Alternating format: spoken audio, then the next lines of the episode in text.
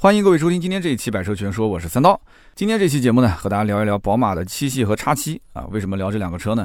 也是因为前不久去了一趟云南的腾冲啊，在中国西边西南边的一个啊靠近边境的城市，我相信应该有听友去过啊，真的是个好地方。那么试驾了七系跟叉七这两款车，而且呢，七系也是试驾了从七三零、七四零到七五零、七六零全系，然后叉七是试的四零 i。那么上一期节目呢，我也是聊说我去试了这个蔚来。然后全系的试驾会，哎，我看到评论区有人就说了，说，哎呦，这厂家请你们去好吃好喝好招待，对吧？那么你回来能不说好话吗？啊，其实我觉得完全没必要这么说，为什么呢？这个听节目吧，有的时候你自己也需要去分析啊。厂家确实也分，有的呢跟我们关系还不错，经常有活动、有邀请、有安排、有把厂家内部的一些文件给到我们看。那么也有一些从来不跟我们接触，那怎么办呢？我只能是通过自己去啊，到 4S 店试车，或者是朋友的车，然后通过网上我们去搜集相关的资料，然后做我自己的一些分享。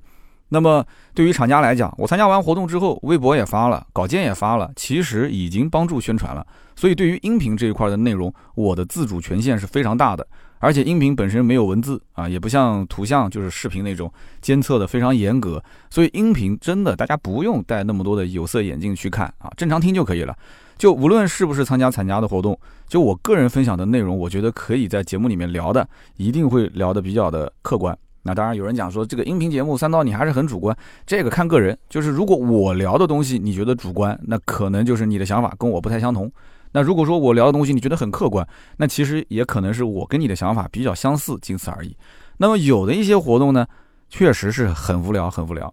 那比方说有一些小型的区域的发布会，或者是一些什么品牌的战略的发布会，这些我是肯定不会拿到节目里面来聊的啊。一年到头我们也参加很多的活动，但是真正也就是这样的试驾，或者是同级各种不同车型之间的一些试驾，我觉得真的有的可聊。那么这一次去腾冲试驾呢，它不但有宝马的认证培训师专业讲解，还有专业的教练会带着一起去试驾车辆。你这么好的一个机会，你想跟去那种 4S 店啊，找个销售顾问，甚至还是个刚入职的，对吧？新手他给你做一个讲解，他带你去试驾，哎，你觉得你得到的内容能是一样的吗？就是这种详细的程度和专业的程度根本就不可同日而语。那么我看到的，我听到的，我感受到的，加上我自己去。啊，独立思考的东西，我拿出来分享，有错吗？没错，是吧？所以我觉得这是有意义的。那么这期节目一开始呢，我就先从腾冲的美食美景开始聊。哎呀，这个急刹车掉头有点猝不及防啊！我觉得这个城市真的是可以先我们跑个题啊，稍微的聊一聊。首先呢，我说一说我对云南的印象啊。云南其实我去过的城市还挺多的。十几年前我出差。我当时就去过云南不少城市，比方说像昆明、大理、丽江啊，这是最有名的旅游的一条路线，昆大丽啊，昆明、大理、丽江。然后下面的像曲靖、楚雄、玉溪这些地方我都去过。那么后来去年在疫情之前，我们当时一家三口是去到了西双版纳啊，结果呢，幸好是在疫情呃飞机停飞之前回到了南京，只要再晚两天，飞机都飞不了。好的，那么我最近这一次是去到了这个叫做腾冲的地方。说实话，去之前有点小兴奋，为什么呢？因为我当年曾经有一次出差，下一个城市就是腾冲，结果临时被取消了。腾冲当地还有一个当时的这个经销商关系还不错，一个年轻人还说：“哎呀，你到时候过来，我带你看我们腾冲十八怪。”我都不知道他讲的是什么东西，他说特别好玩，这个地方一定要来。结果一转眼错过了十几年，这一次，哎，我当时一看邀请去腾冲，真的是有点当年小学的时候春游前的那天晚上，还真的有点小兴奋。那么今年出差本身就不多啊，但是最近这一个月接到的这种活动邀请啊，飞的城市都超级超级远。腾冲真的是中国应该算最西南边的一个城市了吧？啊，都快到边境了，是中国地图那个大公鸡的鸡爪子那个位置。那么我过几天还有一趟行程，我要飞到哪儿呢？我要飞到中国那张地图大公鸡的鸡嘴的那个位置，就是中国最东边的城市。有人能立刻想到是哪个城市吗？中国最东边的城市。最最最最东边，我让很多人去猜，好多人都猜不到啊！这个地理知识还要非常非常强硬才可以。中国最东边的城市是黑龙江的抚远市啊，东极广场抚远市。那么这两个活动如果是无缝对接的话，我相当于真的是妥妥的横跨整个中国，从中国大公鸡的鸡爪的位置直接飞到鸡嘴的那个位置。那么我们聊一聊腾冲，腾冲是一个真的我非常非常喜欢的地方，是一个绝对的养老的好地方。那么我刚刚前面也提到了腾冲十八怪，热海温泉能煮菜，就这个地方的人特别喜欢泡温泉。那么我住的那个酒店也是一个温泉的特色酒店，每个房间都有私汤，那么外面还有大的温泉的这种就是公共的这么一个区域啊。那么我是住了两个晚上，泡了两个晚上。有一天晚上我直播，很多人看了吧？是不是？直播一结束，其实温泉的那个私汤已经放好水了，我就直接脱光了进去泡温泉。那么当地人泡温泉会带鸡蛋过去啊，泡那种就是地热的温泉，他会带个鸡蛋，然后用温泉去煮鸡蛋。泡完温泉之后呢，把这个鸡蛋给吃了。那么还有一个怪叫什么呢？叫和顺古镇叫上海，或者说叫和顺小镇叫上海。为什么呢？因为腾冲以前啊，就是当地最繁华的一个地方，或者说周边最繁华的地方。那么现在这个和顺的古镇呢，是被开发出来了，它是一个可以观光的一个景点。那么就在我住的酒店旁边，走过去就到了。那么我去逛了一下，说实话没什么意思，真的是没什么意思。我也知道今年年底看了一个数据，中国的温泉消费，就是只要是带温泉的景点消费，比往年。都要多得多得多，今年是爆发式增长，所以那酒店的价格也是直线上涨啊。因此，如果元旦期间啊，你要是想出去旅游，订一个温泉酒店，你最好看一看这个酒店去年的价格，或者是今年上半年的价格，我估计你可能就要打退堂鼓了。那么，包括今年过年的时候，你要想出去泡一个温泉酒店的话，那这个价格估计是高的吓人。那么我刚刚说了，温泉是不错，但是这个古镇真的是很一般啊，因为这个古镇里面的商业气息太浓太浓了，没什么可看的，而且人车不分流啊，小巷子里面摩托车、电动车，甚至说是这个面包车，经常都会有路过。你想在古镇里面看到一个面包车是什么概念啊？你还得人去让车。那么还有一个怪呢是什么呢？叫一床棉被四季盖，这是因为当地啊，它四季啊温度都是恒温的，都在十几度，气候应该讲非常不错。那么这里四季不分明，所以还有一个怪叫做干雨两季算一载，就当地人区分季节的方法是用干季和雨季啊，这也是很特殊。还有就是这里的地理环境呢，它四周有山啊，所以它空气清新，没有什么雾霾啊。还有就是因为它在我们的西边，所以它是有时差的，因此呢，晚上八点太阳晒啊，它太阳落山的时间会比较晚。那么还有就是这里的美食啊，早点饵丝配酸菜。饵丝，我当时发微博的时候，很多人讲，你去云南一定要吃饵丝啊，到腾冲一定要吃饵丝。饵丝其实我觉得就是米线，它就是比米线更有韧劲啊。早餐的时候吃这个饵丝配着酸菜，感觉还不错啊。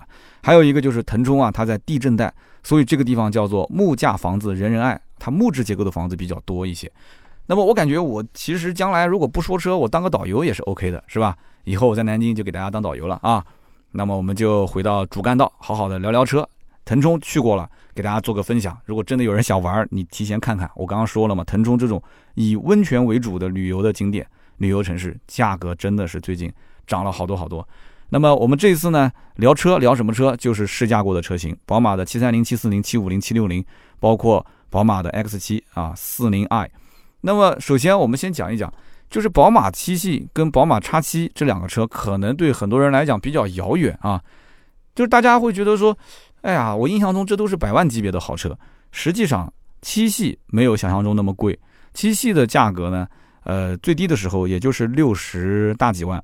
那么年底呢，价格都涨了一点。七三零 Li 啊，入门级成交价七十万要出头一点。那么叉七呢，是真的百万级啊？为什么呢？因为它入门定价就是一百万整。一百万整，一毛钱不找给你，然后甚至还要加价。那么叉七再往上的话就更贵了，都是一百几十万的车。那么如果说你以前是想买五系的，但是呢你预算比较充沛啊，五系呢还是手头有点盈余，可能到六十万啊，五十多万的预算，很多人是可以加点钱上七系的，只不过看你有没有这个必要。那么我身边五系换七系的呢还是比较少的，主要还是什么呢？主要是每个人对自己在社会上的一个。自我角色的一个定位跟它相关，倒跟这个预算啊不是完全相关。反正根据我的观察，就是七系的车主基本上是企业主啊，一个企业的老板，一年的收入起码应该是在几百万吧，还不能说是百万，应该是几百万的收入。那么这个，而且它不是属于刚刚富起来的那种新贵，都是属于就是他的这个事业啊，企业已经进入到正轨，收入相对比较稳定之后啊，这种大老板换七系的会比较多一些。那么叉七的客户呢？就他是属于财务更加自由，就这种人，他可能很早就已经能开上 S 级了，或者是七系这个级别，他豪车可能也换了一圈了，他可能有路虎啊，有之类这些车，那么他实力肯定是就按照他现在的这种状态，财务自由应该是开宾利、劳斯都可以，但没有必要那么高调嘛。所以拿个一百来万去换什么呢？换掉家里面的旧车，可能他有好几辆，其中一辆旧了，然后换一换口味，仅此而已。那么我身边今年有两位是换了啊宝马叉七的客户，就是这种情况，家里面有很多车，也不差这一台，但是呢有几台车旧了，换一辆就换个叉七。那么让我比较意外的是什么呢？就这次试驾的，它的主力车型反而是七五零 Li 和七六零 Li，这两个车子都是一百大几十万、两百多万的车。都是属于这种就是行政级别好车当中的战斗机，就是但是这种车一年也卖不出去几台，这种车子我觉得不能说光用信仰这两个字来去形容了。这种车就是你既要有实力，还要有一定的财力，同时你还要有相应的身份定位。你要如果买个性能车，可能还不谈什么身份不身份，对吧？你喜欢就买。但这种车毕竟是个七系，所以你这几个点都要能啊全部符合啊，你去买一个七系的七六零或者是七五零。那我觉得还是妥的，所以这个简直是太难太难。那么我后来我想了一下，这个又毕竟是一个媒体试驾，那媒体试驾是干什么的呢？媒体嘛，就是把信仰传达给那些消费者，对不对？然后让这些消费者去对号入座，说，哎，你讲的对，我好像就是这样的人，那我就对上号了，我种个草，对吧？媒体去先先先种草，然后让消费者去拔草。所以呢，那么这一次就是以七五零、七六零为主力试驾车型。但是我觉得这个超过一百五十万以上的车真的是有点遥不可及，特别是像七系，你说卖到个两百来万，我觉得大多数人还是会摇摇头说算了算了，这这太遥远了。七三零可能以后真真真气啊，就鲁巴利啊，可能还能够得上。那么我们就先聊一聊七三零、七四零。那么这也是很多的购买七系的车主最纠结的一个点，就是七三零和七四零呢相差十万块钱啊，七系的入门级七三零，那么七四零呢贵十万，配置差不了多少。主要是什么呢？四缸跟六缸的区别。那你说到底是买 B 四八的二点零 T 的四缸呢，还是买个直六的三点零 T 呢？到底怎么选啊？这十万块钱投入值不值得？大部分问我的这些想买车的客户啊，我是直接让他去买三点零 T 啊。我经常调侃，因为找我买车的人都比较熟。我说，哎，我说哥们儿，老大哥，七系你都已经买了，你差这十万块钱吗？啊，七八十万都花了，这么个大老板，对不对？一年都赚那么几百万。说你开个二点零 T 跟员工的帕萨特一样，你脸不红吗？他说：哎呀，那基本上够用就行。哎，我说那你看够用就行，你就不要买七系了，对不对？你买个普桑不就行了吗？也够用啊。啊，我经常就这么调侃，然后对方就直接 pass 二点零，直接去上三点零 T 的七四零了。那么这个月就有一个朋友在我的这个劝说之下、洗脑之下，原本是想七三零的，然后直接放弃上了七四零，月底提车。那么多花了十来万块钱啊，月底还说要请我吃饭啊，跟我说一声谢谢啊，对吧？那么这一代的七系每一款的配置是提供了两种不同的设计风格，分别是 M 运动套装，还有就是豪华套装。那么套装之间最主要的区别是体现在外观上面啊，外观设计，大家可以稍微看看我们的图文就知道了，一个是运动，一个是商务。那么目前在售的七三零 Li 和七四零 Li 一共呢有四个版本啊，加上它的豪华跟运动套装，也就是说是八个版本，再加上一个特别版九个。但是这里面呢，七三零只有两个版本，七三零只有 M 运动跟豪华。指导价是八十二万八，七四零呢，它有领先型、尊享型和 X Drive 行政型，也就是四驱版本顶配，它的价格跨度还是比较大的，从九十三万八、一百零六万八到一百一十九万八。那么其中这个七三零啊，中期改款之后呢，这个原有这个低配和高配是有两个配置的，现在只有一个配置了，但是风格是有两种。七四零呢，它是有领先、有尊享、有 X Drive 行政啊，那就代表着低配、中配和高配两驱跟四驱。那么还有一个呢，就是我前面说的这个特殊的版本，X Drive 的华彩定制限量版，指导价更贵了，要一百三十九万八。那么买这个版本的人，估计应该是对于那种限量，呃，这个词语特别敏感的人啊，因为它是基于豪华套装设计风格做的一个限量版，它不是是基于那个 M 运动。其实我们知道七系其实 M 运动版本卖的是最好的，对吧？那么目前市面上最常见的，路上最常见的都是七三零 Li M 运动。那么优惠之后的价格呢？年底稍微涨了一点，基本上在七十出头，七十一上下。以前呢都是在六十大几，六十七八、六十八九，所以涨了一点点。那么还有七四零 Li 领先 M 运动套装，现在优惠之后呢，八十万出头啊，大概在十五、十六个点上下。其实你拉一下他们的配置单，你会发现他们这两个啊，七三零、七四零，其实配置差别并不是特别的大，但是呢，官方指导价优惠之后的裸车价差了十万块钱，所以。到底差距在哪？也可以详细的聊一下。我相信节目里面有些人啊，可能家里的亲戚真的是在考虑这个级别的车。七三零 L R M 运动套装和七四零 L R 领先 M 运动，它的肉眼可见的差距其实就是发动机。七三零 L I 是 B 四八高功率的二点零 T 四缸机，四缸的啊，准确点说是什么呢？就是 B 四八 B 二零 B 这个发动机跟国产的五三零 Li 的那一部也是 B 四八，但它的后面是 B 二零 D，有一点点区别啊，跟五三零上面的有区别。五三零车上的那个呢是二百五十二马力，三百五十牛米，但是在这一台七三零上面是二百六十五马力，四百牛米。你不要小看这一点点差距啊！你要如果换算成百分比的话，你看看它提升了多少。那么它是跟宝马的 X 五、X 六车上的三零 i 的车型其实是一致的。那么当然了，宝马的 X 五、X 六包括七系这些 B 四八的发动机也都是原装进口的啊。那五系现在目前还是在国内生产，对不对？那么其实国产五三零 Li 这个车你要开过，你知道动力已经是非常不错了，甚至有一点小暴躁，六点九秒破百啊！我不就不说在路上逮到谁干谁吧，至少说一般的买菜车，对不对？你在它面前你可以横着走。那么七三零 Li 在五三零的这个动力基础上还要再强劲一些，虽然说是一个五米多长的一个大车，但是它得到的数据是什么？六点三秒破百，比现在的这个在售的奔驰六缸 S 三五零 L 还要快。所以宝马在动力总成这一块确实有点东西啊，这个不吹不黑，特别是那个财富的八 AT 的变速箱啊，应该说是功不可没。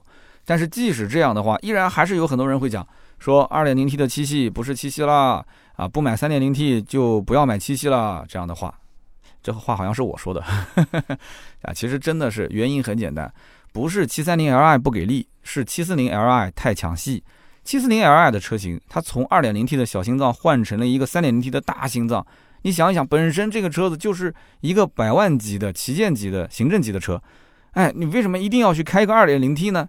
对吧？你虽然说它有，它存在在那个地方，可是你能不能把它的定位就定在一个三点零 T 的旗舰级车？你就不要去想那个二点零 T 的事情了。虽然是便宜十万块，你什么地方赚不到那十万块呢？是不是？那么 B 五八的发动机。是宝马最新的主流的六缸涡轮增压发动机，你为什么不买这个呢？是不是？这也是宝马的粉丝，也就是 Beamer 最喜欢的直列六缸的一个布局，直六发动机，B 五八的发动机加上采埃孚的八 AT 的动力总成啊，三百四十匹，四百五十牛米，我觉得这一套动力总成基本上对于绝大多数家庭来讲的话，肯定是一步到位了，就不要再多想了。正常家庭不可能再买比三点零 T 再大的动力。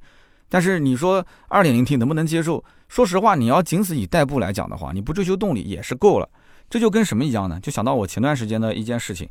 前段时间呢，我把我们家这个 Kindle 给卖了，有人要开心了是吧？哎呦，三刀，你的 Kindle 终于不压泡面了，终于卖了。我告诉你，我的 Kindle 的使用率还真的是非常的高。这个 Kindle 看不到它的这个读书时间啊，如果能看到的话，我可以晒出来给你们看。Kindle 呢，我平时主要是用来。看这个漫画啊，坐高铁、坐飞机，包括每天晚上睡觉之前，我会用来看漫画。那我是二零一六年买的啊，这个呃 KPW 的三代。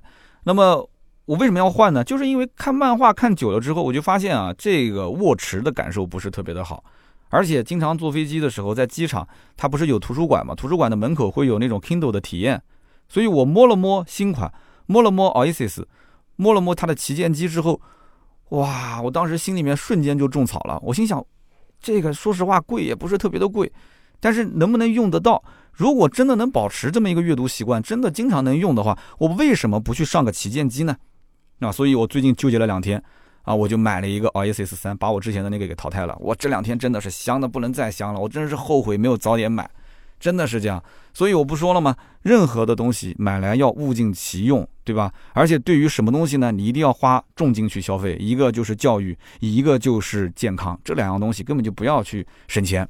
那么对于车子来讲的话，你省不省钱其实看你自己了，因为你只要能用到它，它这个动力你觉得说它是能够物尽其用，你经常跑长途，而且你对动力很敏感啊，你希望那种丝滑的操控感觉，那你就上三点零 T 啊，你纠结啥呢？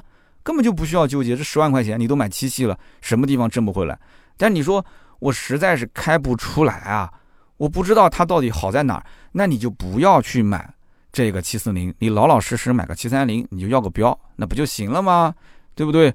那么其实这一套三点零 T 在很多的宝马车上都有啊，你只要看它的车型命名里面是四零 i 或者是四零 Li，那基本上就是这个车了。啊，就这套动力总成，那么这套动力总成到底有强在哪儿呢？七系接近五米三的大型的豪华轿车，它能五点六秒破百，啊，即使我们后面聊到的那个全尺寸的 SUV 叉七，它也可以跑到六点一秒破百，够可以了吧？这个动力。那么此外就是我们可以看到有一些宝马的像偏性能的，就是 M Performance 系列，啊，也是 B 五八三点零 T 加一个八 AT 的动力总成，只不过它是在硬件和软件上会经过一些改进，强化一下。那比方说没有引入到国内的 M 三四零 i、M 四四零 i，它的动力啊是可以达到三百八十二马力、五百牛米啊，非常夸张。所以呢，你观看这些数据啊，可能会枯燥一些，但是还建议大家去做对比试驾啊。比方说七三零、七四零还是纠结，那就去开吧，多开两次，对吧？换不同的 4S 店去开。那么对于很多人来说，B 四八、B 五八的发动机主观上的区别可能不像数据上的差距那么明显，因为啊，这一代的七三零是比上一代的七三零，就是三点零升直六自然吸气的那个版本已经快了很多很多了。而且绝大多数的七系车主，他日常用车其实很少会把油门踩到一半以上，啊，一般都是在限速范围之内啊，城区开也就是六十八十，啊，跑高速也就是一百二。所以七三零 Li 你要如果这么开的话，跟七四零 Li 在动力上没有什么非常明显的差距。七系车主的话，你要开的又是个很佛系的车主，那真的是开不出什么区别。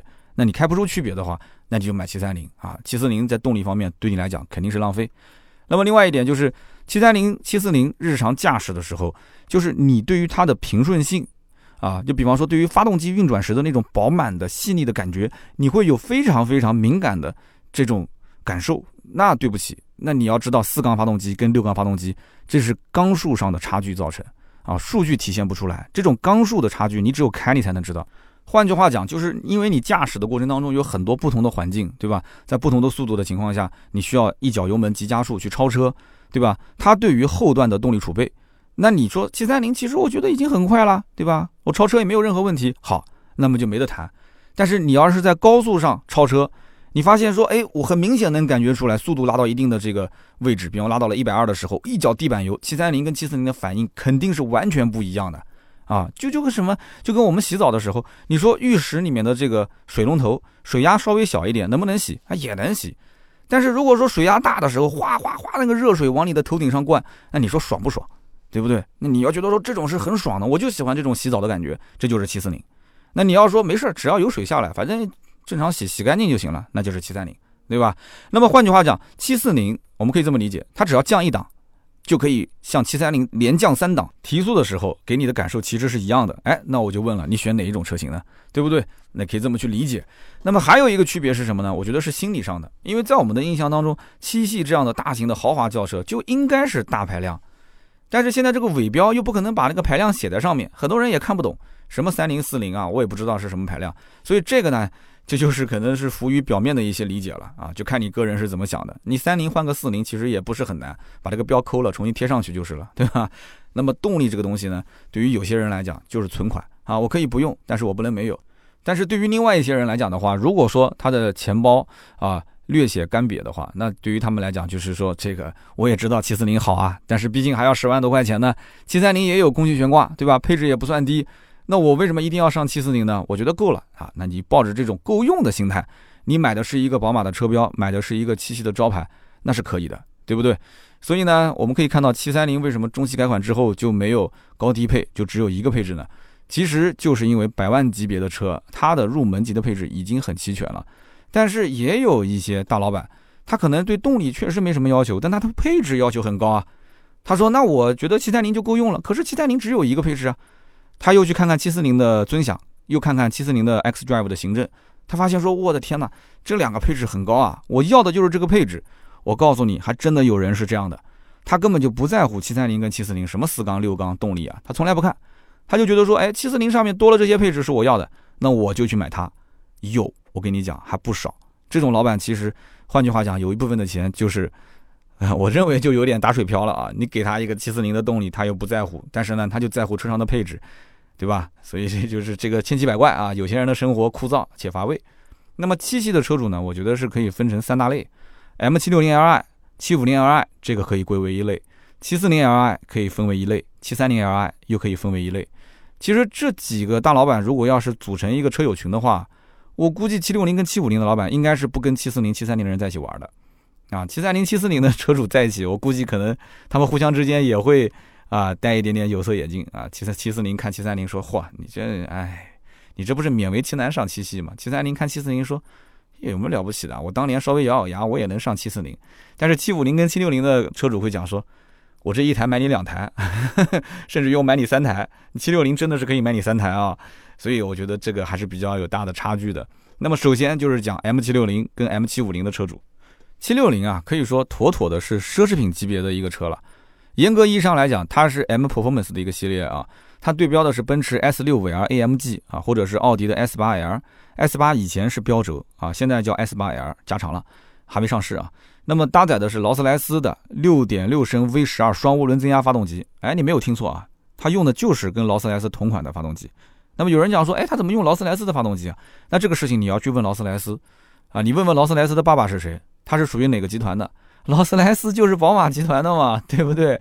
所以你看劳斯的钥匙就是宝马一模一样的钥匙啊，劳斯的那个就是那套系统。就跟宝马那个 iDrive 的系统其实是一模一样的啊 哦，又长了一个知识。那么搭配的各个方面的这种配置，其实也都是几乎堆到极致了啊！我当时在试驾的过程中，760Li，我当时不知道是一辆760，我上车之后发现说，哎，这后排是四座嘛？然后我说，哎呦还不错，两个后排的娱乐系统屏幕，哎，我觉得也还可以。结果我一坐到前排去开车的时候，发现排挡杆的旁边写了一个 V12，吓了我一跳。我说我开的是辆七六零啊，我说怎么动力这么猛呢？一开始我以为是一辆七五零或者是七四零，我开了一下油门一踩，发现不对劲了啊！我说这个动力怎么这么强？这个车子两百四十二点八万指导价，我的天哪，这是七系当中的精神领袖啊，是图腾型的产品，一年估计也卖不出去一两辆，就有点像以前我卖 A 八的时候 W 十二的版本啊，真的就是一年买不了一两辆，然后来买的人基本上都是那个时候开发商啊，就是造房子的大老板。七五零 Li 也是一样的道理，搭载的是四点四 T V 八双涡轮增压，代号是 N 六三 B 四四 D，这个发动机也是宝马旗下的顶级的发动机啊，M 系列可以看到。那么首先这个车的排量四点四 T，包括前面我们说的 V 十二的六点六，这些都是要交大排量税的啊，进口到国内要交很多很多的税费，这就不是一般人能负担得起的。而且现在一百三十万以上豪车也是要再交税，对吧？所以这个车子七五零一百九十八点八万的指导价。啊，算上优惠，真的是也可以买得上两台宝马的七三零了。那么当然了，M 七六零 Li 和七五零 Li 这两个车，应该说啊，买它的人是非常非常低调的。大家其实一直说啊，买 A 八的低调啊，买辉腾的低调。其实我告诉你，买 M 七六零跟买 M 七五零的人才是正儿八经的低调，因为他所有的钱是买到了它的引擎盖里面，对不对？这台车子你开出去，其实就是一辆七系。甚至于很多人，他虽然知道是个百万级别的车，但是他怎么也不可能想到这车是两百多万，对不对？但是你要如果花再少一些的钱，少很多很多的钱，你去买一辆迈巴赫 S 四五零，不要认为说 S 四五零有多贵，你放到七六零跟七五零面前，这就是弟弟。但是迈巴赫 S 四五零即使加完价，这台车开出去，别人一眼就能看出来，嚯啊，这是一辆迈巴赫，人家不会说是一辆奔驰 S，这是一辆迈巴赫。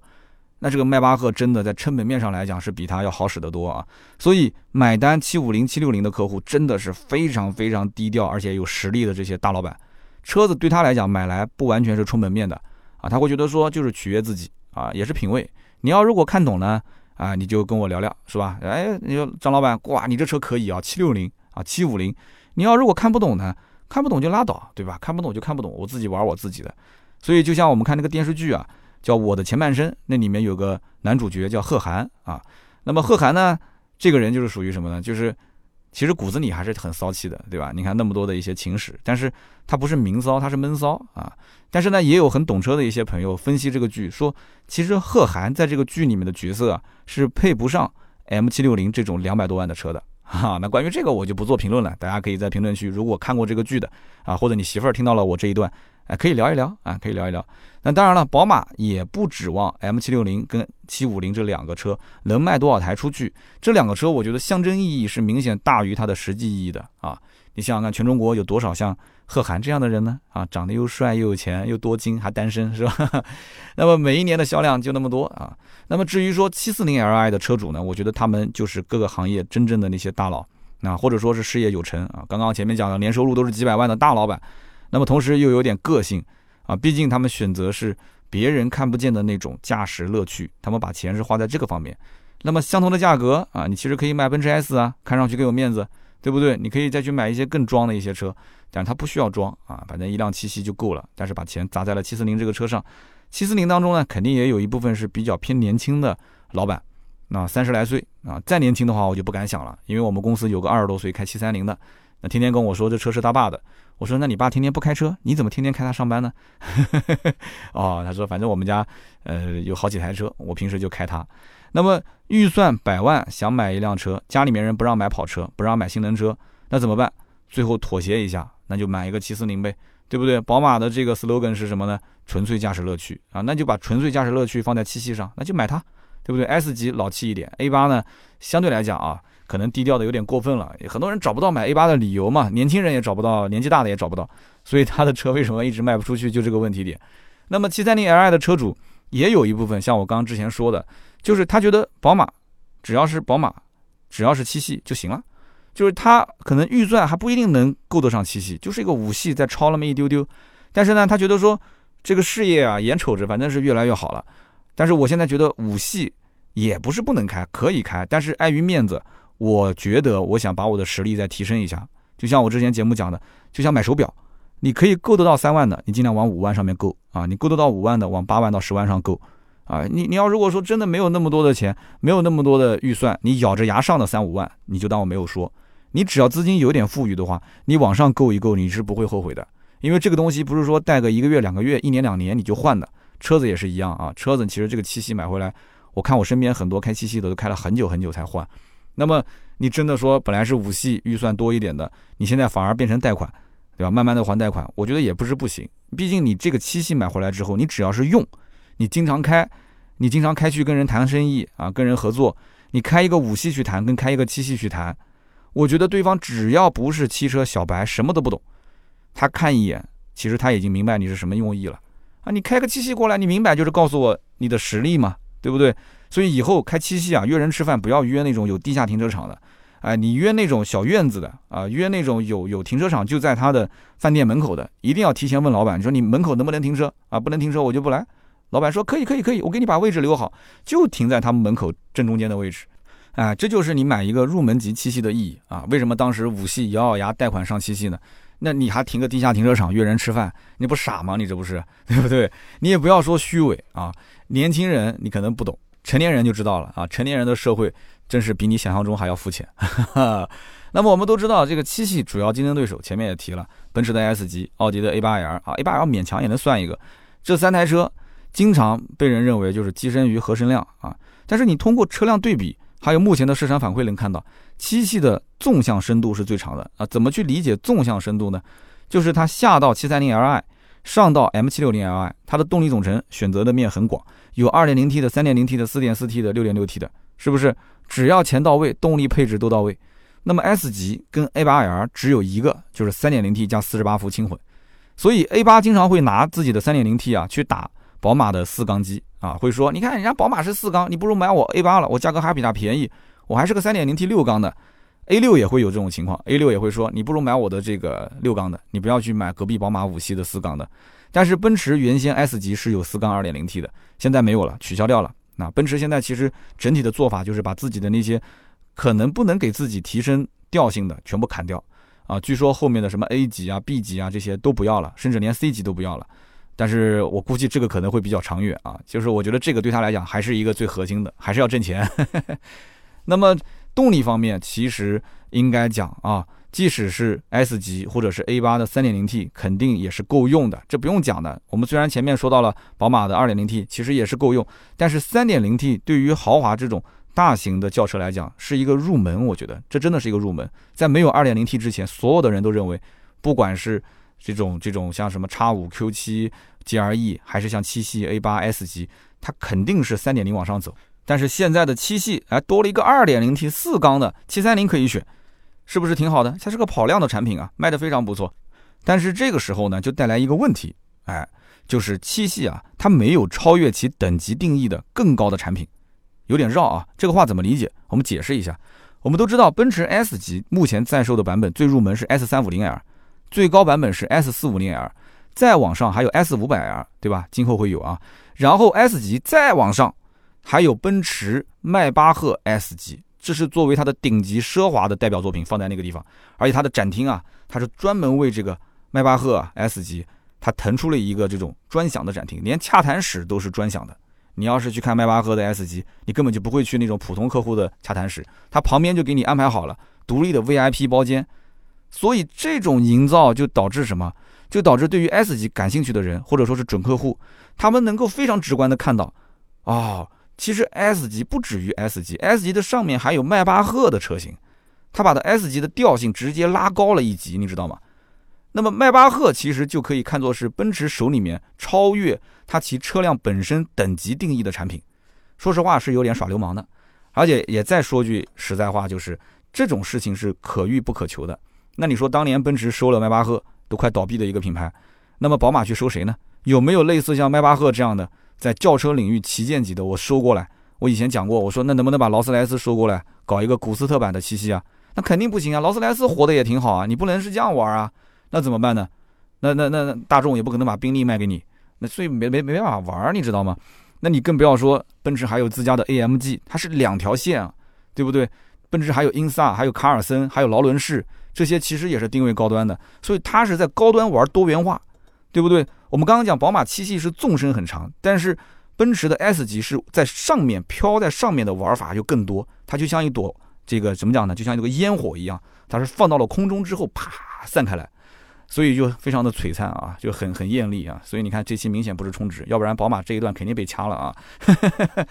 那么我们再聊一聊奥迪的 A8L，A8L 其实它也有运动性特别能啊能打的，比方说像 S8，对不对？目前来讲，二零二一款 S8 是两百零七点七万，甚至还有官方一直否认三连，就是说我们从来没造过这个车啊，没有这个车，没有这个车。但是粉丝心里面一直都会觉得有这么一个车存在。啊，存在于传说当中的 RS 八，那么奥迪自家有 S 系列、RS 系列，还有 ABT，对吧？大家大名鼎鼎的奥迪 ABT 改装，这些都不止于 A8L 或者说是 S8L。我们也可以看作是奥迪手里面它也有可以超越其产品等级定义的这样的一个产品，但是它没有玩起来，那怎么办呢？它没玩起来，奥迪的整个品牌调性在往下走。那么再看现在的宝马。虽然说有 750Li 有 M760Li 放在那个地方啊，作为说大马力、大排量的象征啊，也可以秀一秀宝马的肌肉，也可以秀秀它的一些啊豪华的造车工艺啊，包括它的动力，你都可以秀，没有问题。但是这两台车还是没有跳出七系这个范畴。所以换言之，如果你买一台迈巴赫 S 级，人家就认为你买的不是奔驰 S 级，而是一辆迈巴赫。那么你同样，你买辆 S 八回来啊，不管是 S 八 L 还是 S 八，你大概率的跟别人会说我是一辆 S 八，而不会说是 A 八。你会把 S 放在前面，而且非常斩钉截铁的去强调我是 S 八，S 八，对不对？但是你不管是买七六零还是七五零，你说我买的是一辆七系，对不对？是七系，这个是最关键的。那么这个时候可能有宝马车迷就不愿意了，那人家会讲宝马也有那个阿尔宾拉，对不对？阿尔宾拉 B 七，那你怎么不说呢？但是你要知道，B7 阿尔宾拉，你告诉我，我们听友里面有多少人知道，对不对？它的知名度，包括它的购买的难度，这个已经完全脱离我们正常聊天，就是能够在正常的消费市场里面看得见的这个范畴，对吧？这这是你懂的，所以就不用去聊这个阿尔宾拉了嘛。那么当然了，除了 A8L，包括奔驰的 S 级，还有一些对手，我们之前也聊过，比方说像保时捷的帕拉梅拉，啊，就前几期我们就聊过这个车，但是。保时捷的帕拉梅拉这台车，它的定位本身，他认为是高于七系的，高于 S 跟这个包括这个 A 八的。当然了，你说高不高？有人可能不认同，说那保时捷也没多贵啊，怎么叫高于呢？好，那我们就不说高于吧，就是它是完完全全区别于这一类的客户啊，它有点像就是九幺幺嫌小啊，座位不够多，那我就上帕拉梅拉，它是这一类的客户，可以了吧？买九幺幺家里面不让买，那就买个帕拉梅拉。所以帕美的车主大概率是不会考虑七系 S 级跟 A 八的。啊，因为这些车的车主追求的是什么呢？是真真正正的这种产品的用车体验，它的这种动力，它的这种所谓的驾乘的体验。那么七系 S 跟 A 八的车主跟它应该讲差别还是比较大。它首先首先得是一个行政级的啊，能用作于商用，也可以用作于家用。它可能考虑商用还更多一些，它是体现自己一个身份地位，先买一张门票跨进来。帕拉梅拉的车主其实估计很多早就已经跨入这个门槛了，它不是门票，不需要门票。那么至于说像玛莎拉蒂总裁啊、捷豹的叉勾啊，像这些车型，哎，现在其实我觉得跟 BBA 都很难抗衡了，你就不要再说什么帕拉梅拉这些车了。所以这些车子呢，大家无非就是啊优惠到位，对吧？然后想买个小众的啊去尝个鲜，那是可以的。基本上我身边但凡现在提到说买什么捷豹叉勾的，上来就跟我讲，啊三刀，我最近谈了一下捷豹的那个叉 G L，呃，我给你看一下价格，你觉得这个价格合适吗？我说你真喜欢吗？哎，也不是不能买，关键你看这价格性价比多高，对吧？保养保养送个二十次保养，十几次啊保养。然后本身这我也不担心它坏了，对吧？还给我还送延保，然后价格也到位，那我为什么不买？玛莎拉蒂总裁现在基本上我一年到头也见不到一个找我来买的，没人问。那么当然了，还有雷克萨斯的 LS 啊，这也是小众中的小众啊，也是非常低调的一个车。但是 LS 的人群呢，基本上也不会跟其他车比，喜欢就是喜欢，它就是很早很早就被种草，只要是条件允许，在某一个时刻预算也够，家里也同意，直接就上了 LS。没有什么其他可以想的，因为它确实那个味道跟别人都不一样。那么这次试的宝马叉七，我们可以聊一下。呃，说实话啊，有一点小失望，因为这个车子呢，毕竟是个百万级别的。你想，它入门最便宜的就是一百万，而且还没有优惠，也是前段时间帮人提了一辆。那么我就觉得这车子拉开车门的一刹那，我我就有点失望，因为我可能期望值太高了。你坐到车子里面，整体的内饰做工是比较一般的，它是没有七系的那种豪华感。那么二排的座椅也是很普通，也没有什么很特别的。第三排的体验也很一般。那么这台车子开起来没什么大车的感觉，还算比较好开。但是我很迷惑的就是这台车一百多万买它图什么呢？那真的是有钱人就是想换个口味吗？啊，没玩过，我就买一辆车过来玩一玩，把我们家的旧车给换了。所以就目前来讲，BBA 三家，宝马 X7 的竞争对手最直接的就是奔驰的 GLS，那么奥迪有 Q7、Q8。但是很显然，它的定位跟叉七和 G R S 呢虽然类似，但是定价其实稍微的羸弱了一些啊，羸弱了一些。那么其实怎么讲呢？同档次的、同价位的，你有这个预算去买他们的旗舰轿车，你得到的豪华感跟这个级别的 S U V 是完完全全不一样的。就你会觉得说，包括 G R S 也很粗糙。啊，网上我看到很多的帖子都说 G R S 买回来之后啊，就是刚开始买，可能脑子一热，买完也觉得很粗糙。叉七是当时新车一看就觉得很粗糙，那为什么会粗糙呢？其实我觉得主要的原因是啊，S U V 的车型，它从诞生到现在，它的定位就是一个工具车，而不是豪华车，特别是以合资，包括这些进口车，是最最最明显的。这也是为什么在我们国内会出现那么多国产车，想尽一切办法啊，把这个 S U V 去包装的特别豪华。以前但凡能提到 SUV 豪华能沾上边的，我只能想到一个品牌，就是路虎啊。那路虎的内饰那是正儿八经的豪华，那是大揽胜，对吧？那么后来慢慢的，它下面的这些车子也是越做越像揽胜了嘛，对不对？所以呢，国外很多的品牌对于 SUV 的定义啊，它就是个工具车，特别是全球型的车型，它不是给你中国市场专门定制的。对于全球来讲，它就是工具车，它不像那种旗舰型轿车，它就一定要定义豪华。所以 SUV 代表的是运动型多用途车、城郊多用途车。你除了像兰博基尼那种啊，说为了挣钱啊，做了一个 Urus，这种是套了个 SUV 壳子的超跑。除了这个以外，大多数的 SUV 厂家其实出发点更多考虑的是实用性。但是呢，很多人还是觉得，我既然都花了一百万了啊，我买个 SUV 为什么就不能豪华呢？你一定要豪华？我花那么多的钱，你怎么车子做的内饰还那么糙呢？所以相比之下，如果一定要说哪个比哪个稍微好一点，G R S 确实内饰的精修程度是比宝马 X7 要好一点的。那么动力方面呢，宝马 X7 又能扳回一城。宝马 X7 40i 车型是配备 740Li 的一个 3.0T 直六发动机，而这个 M50i 呢是 750Li 上面的 4.4T V8 的发动机。嚯啊，这个呢就价格不便宜了啊！这也是宝马的一贯作风啊，上就给你上个猛的。那么奔驰就比较有意思了，奔驰。二零二零款的车型搭载的是代号 M 二五六的三点零 T 直六发动机加四十八伏轻混啊 G R S 的版本。那么二零二一款它是改成了二点五 T 直六发动机加四十八伏轻混。哎，三点零 T 改二点五 T 了，但是呢，它提供了高低功率两种不同的调教。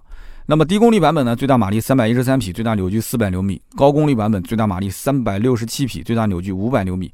那么跟原来的 3.0T 的版本高功率啊是跟 3.0T 持平的。那么我后来还上这个美国的官网去查了一下这个 GRS，要为什么要去美国官网呢？因为德国官网很奇怪啊，你只要一输德国官网的这个网址，它会自动跳到国内官网。大家可以去试一下是不是这样？哎，为什么不让我们去看德国官网呢？我觉得很奇怪。那么美国的这个奔驰的官网上面，美国市场上销售的奔驰 GLS 系列依旧还是用的原来的 3.0T 发动机加48伏轻混，所以我就有个疑问了，它这种在国内的行为算不算是特供，或者说是区别对待？为什么要改成 2.5T 呢？啊，排放标准吗？是因为这个吗？那么一般来说，选择宝马 X7 的客户，首先是先要认可宝马这个牌子。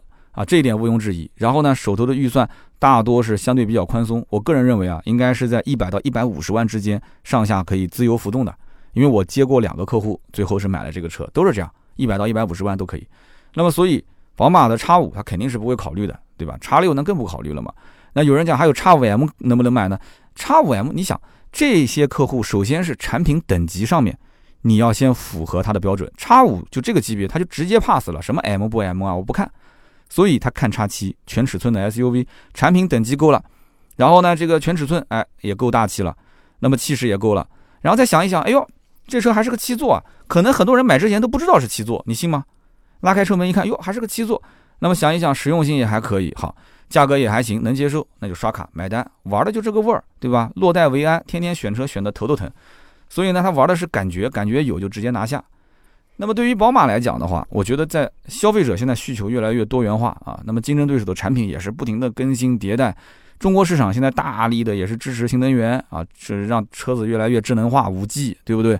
所以今后一台车到底给客户能带来什么啊？满足客户什么需求？厂家也在思考这个问题。那么所以现在的车你会发现，新车更新换代更加的频繁啊，不管说是换代大改款，还是说中期啊，或者是年度改款，它都会加很多新的东西。那么宝马后期，我前面也聊了很多，它会在电动领域也是砸了很多钱，也会造很多的新车啊。之前的 i 三、i 八，包括现在的 iX 三，后期还有很多的一些纯电动的混动的车型啊，什么包括后面的 i 四、i NEX 等等。那么其实我对宝马这个品牌，大家应该能看得出来，应该讲还是比较有好感的，因为我觉得宝马骨子里面就是有一种啊，有一种冲劲，你知道吗？就宝马从当年做飞机啊，发动机引擎开始起家，到后面做汽车、做摩托车。然后到现在开始进入电动化，你要知道电动化其实是革自己的命啊，它其实是义无反顾的，革就革了。电动化反正现在就是一条路走到黑。但是我也曾经提到过，传统车企还是有所保留，最最起码它在燃油车，啊，它在燃油车这一块，它不敢做太多的革新，还是比较保守的。那么在电动车这一块呢，相对来讲，其实比起新造车势力也是很保守的。所以宝马其实骨子里啊，除了有冲劲之外，它有一种克制在里面，它也很克制。所以一直到现在为止，你会发现宝马旗下的品牌劳斯莱斯、宝马、Mini 啊，然后这个劳斯莱斯和 Mini 还是从英国人手里面买过来的，所以他做的东西也是在原有的这种经典车型基础上一点一点的去修改，他不会去做大的变化，慢慢的让它去改变。然后你再看德国的大众，你就不一样了啊，德国大众其实很多的一些战略啊，它的追求是不同的。所以，在我看来，其实七系的产品啊，就是对传统的一种延续，它的变化一直都不是特别的大，对不对？在豪华的大型的轿车，就是你要买什么，买一个旗舰型的轿车，好，那我能给你什么？我在当下的这个时代里面，我给你加上一些新生代的元素。你比方说，我后面给你一个啊，这个小触摸的屏幕，对吧？小 Pad，那个 Pad 反面还写着三星，我就觉得他为什么要把三星那个标写上去呢？然后我用那个后排的那个四座的，就是中间那个小 Pad 的时候。我当时发现几个很很有趣的一个现象啊，首先就是你用它的时候，比方说切入到地图模式，切入到地图模式的时候呢，那个 Pad 上面没有地图，那个 Pad 变成了一个触摸板，就是你可以在上面放大缩小，或者是用手指移动，但是你的眼睛需要盯着前面的那个后排娱乐系统，那你要盯着那个屏幕，而你去连接蓝牙的时候呢。那个小 Pad 是连不了的，你需要在那个屏幕上面，就是头枕的那个屏幕上面去点击蓝牙，然后在你的 Pad 上面呢是可以去选择切换歌曲或者是调音量的。然后后排座椅如果要是稍微躺倒一点，那个 Pad 因为是平行于桌面的嘛，它是镶在里面的。那个我想，比方调空调的温度啊，或者是调风速啊，或者是切歌曲啊，其实我是看不见那个屏幕的。我要把它给按起来，然后拿到手上，然后再进行调节。当然了，我的要求可能有点过分了，但是这个设计的逻辑啊，宝马其实后期可以想一想，能不能比方说我稍微点一下让它竖起来，那这样的话我就不用把它拿起来了，或者说我躺倒的时候让它自动可以有一个小的自动升起来一个角度，这样的话我就可以看到这个屏幕啊。我提一点点小小的建议啊。那么讲的有点跑题了，反正最后呢做个小总结，就是宝马呢，我觉得应该讲造车各方面呢。没什么毛病，特别是旗舰型的车。但每家的旗舰型车其实也都没有毛病，但是也都有毛病。那么毛病是什么呢？你比方说提到宝马，有人会说到漏油、烧机油。那么提到宝马的二手车，很多二手车商可能也要吐槽说，哎呀，老宝马以前有那种内饰掉漆啊，或者是那个门把手有点发黏的问题。那么如果说你要讲同行的一些车呢，啊，比方说奔驰，奔驰漏油的事情大家都知道的，对吧？那么奥迪的烧机油、变速箱的问题也都有。所以因此而言，不要迷信于说我买一个百万级的车就肯定一点问题都没有。以后我们也可以专门做一期百万级车的一些问题集锦啊，我们请几个车主过来轮番来吐槽来聊一聊。但从我的角度来讲，如果说让我有机会去选择，你说七系还是叉七，你应该怎么选？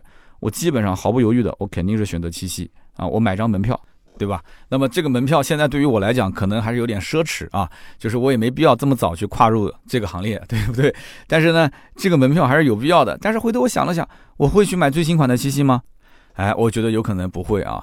我会去买哪一款呢？我会去买代号为一六六的第四代的七系，那是号称史上最强七系，而且那一代七系不仅仅是克里斯班哥的大成之作，也是奠定了后来七系的设计和发展方向的一个非常非常经典的作品。所以这期节目做完之后呢？好像没有给大家种草，反而是给自己种了个草啊！那就不说了，我赶紧下了节目，我找车商去联系联系，看看能不能找一台哈啊车况比较板正、价格合适的一六六啊，不行就给那个 C 给换了。好的，那么以上就是本期节目所有的内容，感谢大家的收听和陪伴。年底了，大家也是辛苦了一年，是不是有计划过年前换台新车啊？如果有的话，欢迎加我们的微信四六四幺五二五四，给大家提供啊各方面的咨询。那么也祝各位老板明年发财。那么早日能够开上七系或者是叉七。那么对于这个级别的车型，大家有什么想法，也欢迎在节目下方留言互动。留言互动是对我最大的支持。我们也会在留言区呢抽取三位，赠送价值一百六十八元的芥末绿燃油添加剂一瓶。那么最后呢再说个事儿啊，就是老听友都知道，我们每一年的年末呢都会有一期年终总结，所以下一期节目也就是下周三啊，我们十二月三十号会做一期年终总结，总结一下这一年我们车圈发生的一些大事儿。那么也总结一下，咱们百车全说这一年呢都做了一些啥？明年呢准备做一些什么？也欢迎大家呢届时来收听。那么上期节目还忘了一件事情啊，上期节目录的时间比较长啊，时间呃录的时候也比较晚，所以忘了抽奖了啊，罪过罪过啊，实在是抱歉。上期节目是一百一十四期啊，上上期一百一十四期没抽。那么上一期呢是一百一十五期，聊的是未来，一百一十四期是聊的坦克三百。我们今天就一共抽六位啊，一百一十四期呢有一位叫潘石。啊，这哥们儿的名字有点意思啊！你跟潘石屹什么关系呢？他叫潘石。他说这期节目我是终于明白，这个越野车里面的锁到底是干什么的啊！学到了奇奇怪怪的知识。对于我这个开奥迪的机械小白来说啊，主播是我听过全网讲的最清楚的，非常非常感谢啊！虽然上期节目在三把锁的这个事情上，有些人呢也提供了更加专业的一些建议，大家呢也可以看看评论区。但是有人能说三刀，你这个锁讲的很明白，我觉得我学到了知识，我也很开心。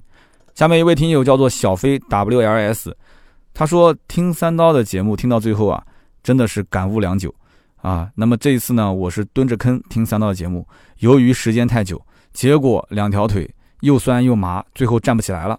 所以我就在想，就大家洗澡的时候听，睡觉的时候听，我能理解。这个蹲坑的时候听是是什么样的一个心态呢？因为我不知道这个蹲坑，你蹲坑要蹲多久？哎呦，这个大家吃饭的时候千万别听啊！反正我觉得蹲坑这件事情应该是特别快的。我曾经有段时间时间也挺久，后来我想了想，这啥这个完全就可以很快就解决嘛？为什么要蹲那么久呢？而且这个你知道，蹲久了其实也不是很好，所以以后蹲坑的时候不要听，好吗？送你一瓶芥末绿奖励一下，你记住了，以后蹲坑别听节目，好吗？蹲坑就看一些小短文啊，或者说你就不要拿手机，你什么都不拿，你保证马上一会儿就走了。你拿个东西在手上，估计就很久很久。那么下面一位叫做龙利奇，为什么取这个名字？他的利是 L 一一啊。他说，坦克三百这个车呢，其实我很早就想买了，我的预算是二十到三十万。那么实际上这个级别，它的对手里面，比方说像途达、像撼路者、像帕杰罗劲畅，还有他们长城自家的 H 九啊，这些车我都考虑过。包括你节目里面提到的吉姆尼啊，B 勾四零这两个车我没有考虑过啊，我想都没有想过要买它。那么目前家里面两台轿车。但是呢，我现在还不出手，我要打算观察坦克三百这个车看一年，我一年之后看看它有没有什么问题集中爆发。那么之前你像 H 九的论坛，有人说这个发动机烧机油，对吧？所以我就一直没出手，在观望。另外呢，也是想等一等优惠啊，结果 H 九等了那么久，也没优惠多少钱。那么多说一句，就是这个车子前中网那个摄像头啊，就像一个美男子脸上长了一颗痣，真的是太影响美观了。哎，前脸上的摄像头像颗痣，这个我还真没遇到过，回头我来研究一下啊。那么下面呢是一百一十五期，一百一十五期呢是叫做未来到底啊哪里牛逼，对吧？市值已经那么高了。那么这期节目呢，也有人讲说是舔，也有人讲说哎不错，听到一些干货。但是大多数的人其实是不认同。电动车的，甚至于都想让我的节目里面从此不要再提电动车了。但是呢，我还是坚持认为电动车是一个趋势，还是要了解，还是要拥抱未来。有一位叫做林海宇浩洋，林海宇浩洋，他说：“三刀，你这一期既然聊了未来，你为什么不去聊一聊汉 EV 呢？对吧？等了你那么久，从来没见你去聊比亚迪汉。”他说：“呃，汉 EV 把配置都已经堆满了，百公里加速比未来还要快，价格几乎只有未来的一半。”更重要就是它的电池安全啊，至少网上是这么说的。你为什么不做一个深度的试驾评测呢？我呢借这条留言也是给大家做一个小广告。从二零二一年开始，百车全说的视频栏目会正式的更新上线啊。其实根本就不算是什么新节目了。大家知道我之前做过百车短评啊，我们也有趋势价，我们也有国民车顾问。但是以前做节目做的都非常的散，而且到后面呢，大家也知道，像我们的陈子文啊。海洋啊，小白啊，陆陆续续上镜了。其实也能看得出来，我想带新人。但是呢，不管怎么说，呃，带新人是一方面，另外一方面呢，我确实时间各方面啊也不够用。那个时候呢，玩的比较散啊，图文我也做，音频我也做，直播我也做，视频我也做。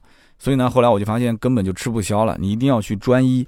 所以现在呢，我觉得说在音频这一块儿。一周两期，我们保持更新的情况下，能够再坚持去每一周至少出一到两期视频评测，其他的名字都不用了，就叫百车全说，三刀出镜去讲一讲，分享一分享我自己试过的车、用过的车，身边朋友买过的车，我觉得这是非常好的。我想坚持很多很多很多年。就把这个栏目好好去做下去，也算是走了一大截的弯路，最后又回归了嘛。希望大家多多多多去支持我。那么这些车我一定是体验过了、用过了，然后跟车主深度的沟通过之后，我才会去分享给你。所以百车全说的视频栏目，不管是在 B 站啊，还是优爱腾啊，还是汽车之家、易车、爱卡、太平洋，还是我们的微信公众号等等所有的平台，大家都可以搜“百车全说”的账号去关注一下。后期我们至少保证每周一到两次的更新。多多支持，看到了我的节目，麻烦能够点个赞、评个论啊，算支持一下小刀同学好吗？所以汉 EV 后期一定会去试，一定会去聊。那么下面一位呢，叫做昆明洪世贤，他说我是昆明的一个网约车司机啊。本期节目我听完之后呢，就开始听往期的一些节目，我基本上每一天都是三个小时不间断的，很解乏。他说你和郭德纲、于谦是陪伴我最长时间的男人，荣幸荣幸啊。他说：“你节目最后讲到了，说听完本期节目最后的都是对电动车感兴趣的，但是我其实没什么兴趣，因为我身边很多开电动车跑网约车的，刚开始呢是喜笑颜开，但是最后呢个个都是愁眉苦脸。电动车至少这几年我觉得是不可靠的。当然了，还有一点就是买了电动车，是不是芥末绿你就不送了呢，刀哥？哈，那就很明显你就没买电动车嘛。你说他们是开电动车，那你你肯定不是开电动车嘛，送你一瓶芥末绿。”但是也不是白送啊！麻烦你一件事情，就是你告诉我他们这些网约车的同行啊，为什么愁眉苦脸？我很想知道，你没写出来，他为什么愁眉苦脸呢？对不对？昆明按道理讲应该讲，呃，一年四季的温度应该是跟腾冲差不多的，是没什么大变化的，比较适合电动车。包括之前我去到。呃，西双版纳也是的，西双版纳的温度也是特别好，但是我不知道为什么西双版纳就没有太多的电动车，是充电桩没普及还是怎么回事？我不是很清楚。我跟网约车司机也聊了一下，好像也都很普遍，不是很看好电动车，好不好？哎，洪世贤，你可以帮我问一下，下期节目在留言区评论一下，我可以看得见。那么下面一位听友叫做包晨 R O B X S，他呢补充了一条留言，非常的专业啊。他说以色列的 Mobileye，它的产品其实是一个黑盒子。车厂是没有办法拿到它的数据迭代以及它自己的算法，而且这个 Mobileye 呢，其实算力太小了。特斯拉早年为什么不跟它合作，就是因为它的算力太小。后来呢，是用了英伟达，英伟达的算力比它要大很多，但是特斯拉还是不满意啊。这家公司就做法比较的激进，所以最后特斯拉选择自己去做研发啊。那么就是以上的两期节目里面的所有的六位啊中奖听友，可以联系我们的盾牌微信号四六四幺五二五四来领奖啊。那么在上一期未来的节目里面，我看到也有人去留言讲说，三刀你现在开始推荐股票了。我这里声明一点啊，我没有推荐任何的股票，只是在节目内容里面插了一句，我说，哎，如果当年因为聊到特斯拉了嘛，我就说，哎，当年如果是特斯拉年头买，年尾翻了七倍，这是事实，没办法去否认。对吧？未来的股票也在涨，小鹏的股票也在涨，但是并不是告诉你说现在让你去买它的股票。这里面我一定要去说一下，因为股市风险太大了。那么好，以上呢就是今天节目所有的内容，大家呢也可以多多关注我的微博啊，微博就叫做百车全说三刀，我会把我最新的一些动态发在我的微博上。那么我是下周一就要飞到长白山，然后呢下周二我就会继续飞到中国最东边的那个城市抚远。那么所有的这些行程都会在我的微博上有更新，如果感兴趣的话，可以关注一下“百车全说三刀”的微博。好的，今天这期节目呢就到这里，我们下周三接着聊，拜拜。